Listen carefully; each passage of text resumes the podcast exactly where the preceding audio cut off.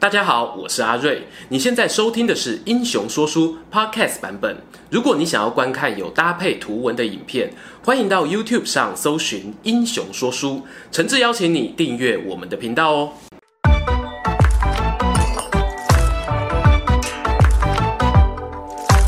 Hello，英雄说书的观众朋友，你们好，我是说书人阿瑞，替大家带来精彩的英雄故事。上一次影片啊，我们聊到于禁呢，他被关羽俘虏之后的一些悲惨经历哦，那真的是让人鼻酸。不过我们在影片结尾呢，有提到一位也许可以救他一命的人物，这个人呢，不是别人，就是稳坐堂堂五子良将之首的张辽张文远。关于张辽他的战绩啊，好比什么东海平昌西、合肥大战孙十万等等，我们之前影片里面有提过，这一次就不要琢磨太多。今天啊，专注的要来聊一件事，就是张辽这个人啊，其实也是换公司的达人，跳槽圈的强者，为什么就没有人骂他三姓家奴呢？其实啊，理由很简单，因为要骂呢，至少也是五姓家奴哦。丁原、何进、董卓、吕布、曹操，怎么可能只有三姓？上面那些当然是玩笑话啦。接下来呢，我有整理了三点，我觉得张辽他在转换阵营的时候做得不错的小技巧，跟大家做一个分享。我相信呢，这一定不会是全貌，或者说是所谓唯一的历史真相哦。但至少呢，可以帮大家想想。古今的英雄人物成功，绝对不会仅仅只是靠那一两次的幸运而已。首先呢，张辽转换阵营时做得最好，也最让我印象深刻的一点就是，我靠，张董有枪啊！张辽 （A.K.A. 张董）是雁门马邑人，原本呢是一个基层公务人员，后来啊，滨州刺史丁原发现他的才华，就帮他提拔为从事。哪方面的才华呢？不好说。我们先来看看接下来张辽每次转换工作环境的时候呢是怎么做的。丁原啊，他派张辽带着兵马进到洛阳去找大将军何进，然后呢，何进又派张辽带人到河北募兵。何进挂点之后，张辽带兵从属于董卓。董卓挂点之后呢，又带兵从属于吕布。吕布被西凉军团排挤，逃出长安。张辽啊，也跟着来到徐州担任鲁相。之前讲过，这个性质呢，相当于是镇守一方的行政负责人，不是纯军职。因此，在《英雄记》里面呢，则称呼张辽是北地太守。注意到了吗？张辽的每一次移动哦，几乎都是带着自己的兵马班底，俗称的带枪投靠。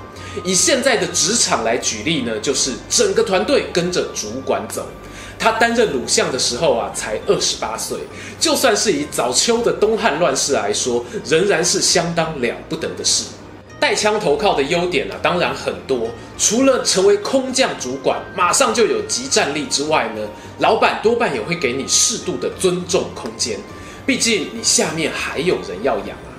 话说回来呢，光光有一群小弟并不够。张辽的团队呢，当然还是得要让曹操曹老板看到他们的表现。在加入新阵营后呢，他必须要赶快争取立功的机会。在五子良将中呢，我们扣掉先登王乐进不看，张辽、张郃呢这两个降将的身份比较像。他们都是原本曹操正在打仗的敌营将军，而于禁跟徐晃呢，相对上呢属于和平转移，而于禁又曾经是曹操恩人鲍信的属下，后面两者的信任基础啊是比二张高很多的。神奇的是呢，张辽啊，他在不能说是很有力的开局中，向上爬升的速度飞快，甚至超越了徐晃，这到底是怎么办到的呢？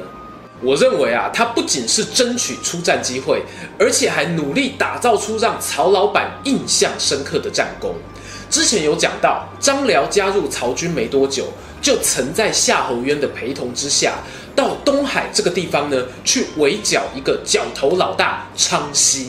夏侯渊呢，这个小主管多半啊，也是在担任打考绩的任务，要跟曹操回报说，张辽是不是真的如传闻中那么的勇猛。结果呢，在这次的出团过程啊，张辽观察到对手昌老大的战意薄弱，似乎呢有投降之意哦。于是他就假传了曹操的命令，单枪匹马进入敌人位在山上的营寨，成功劝降了昌熙，还带他一起去拜会曹操。曹操看了之后啊，点点头，就把昌熙打发走了。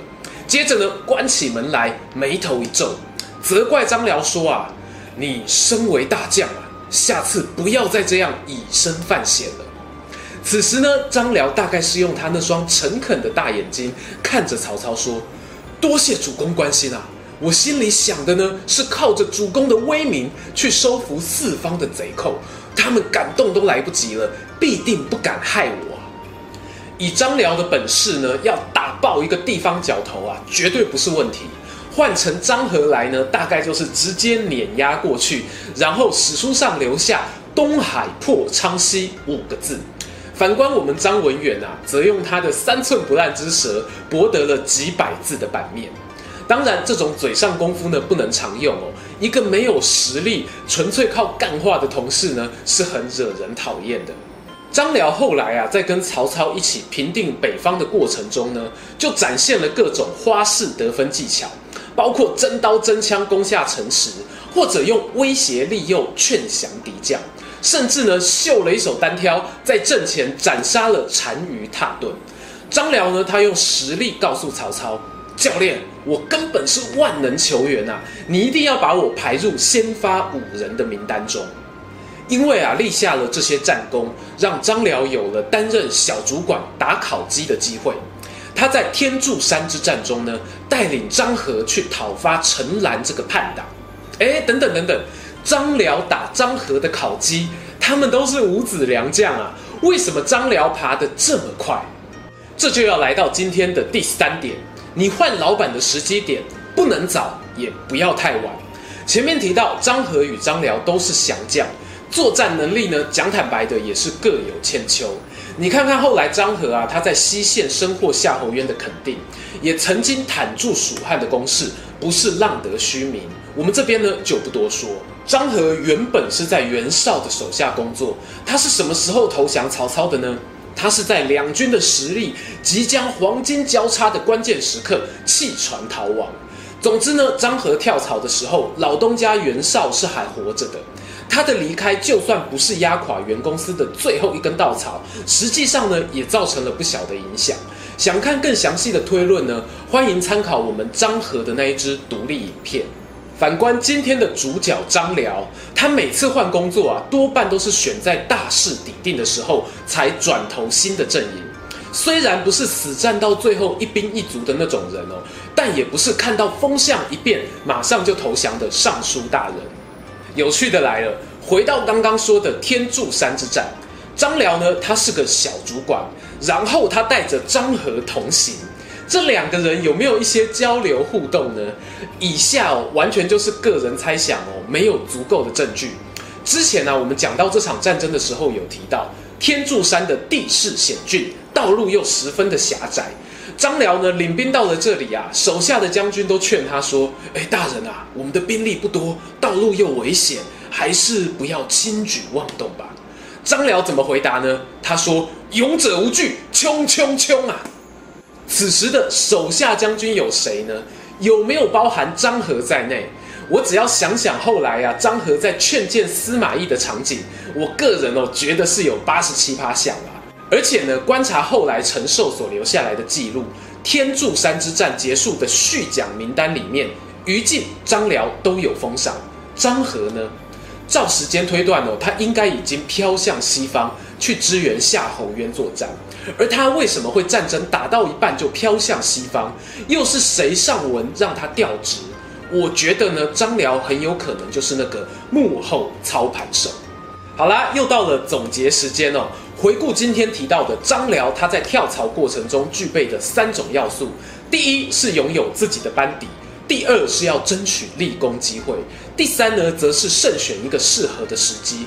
同时呢，我们别忘了张辽他还有一颗善于察言观色的心。我们常常会讲的，在职场上面是做人比做事重要。我个人认为啊，这么说是稍显有点武断的。与其要说哪个比较重要，不如说是路线选择，还有个人天赋的问题。认真讲起来啊，做人做事的能力呢，都应该要要求自己至少及格六十分。剩下的部分呢，就看你喜欢把技能点到哪一条路线。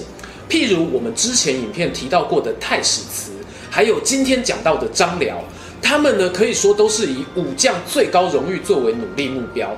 两个人的风格呢虽然不同，但都是颇为成功的典范。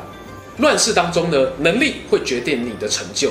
会做人又会做事的张辽呢，他顺理成章的就以五子良将头牌的名声流传后世，而非三姓或者五姓家奴了。今天的故事说到这边，如果喜欢这一则影片，欢迎订阅我们频道收看最新消息。已经订过的朋友，别忘了打开小铃铛，才不会错过精彩影片哦。想看更多有趣文章，也欢迎到英雄故事粉丝团按赞加分享。这里是英雄说书，我们下次再见，拜拜。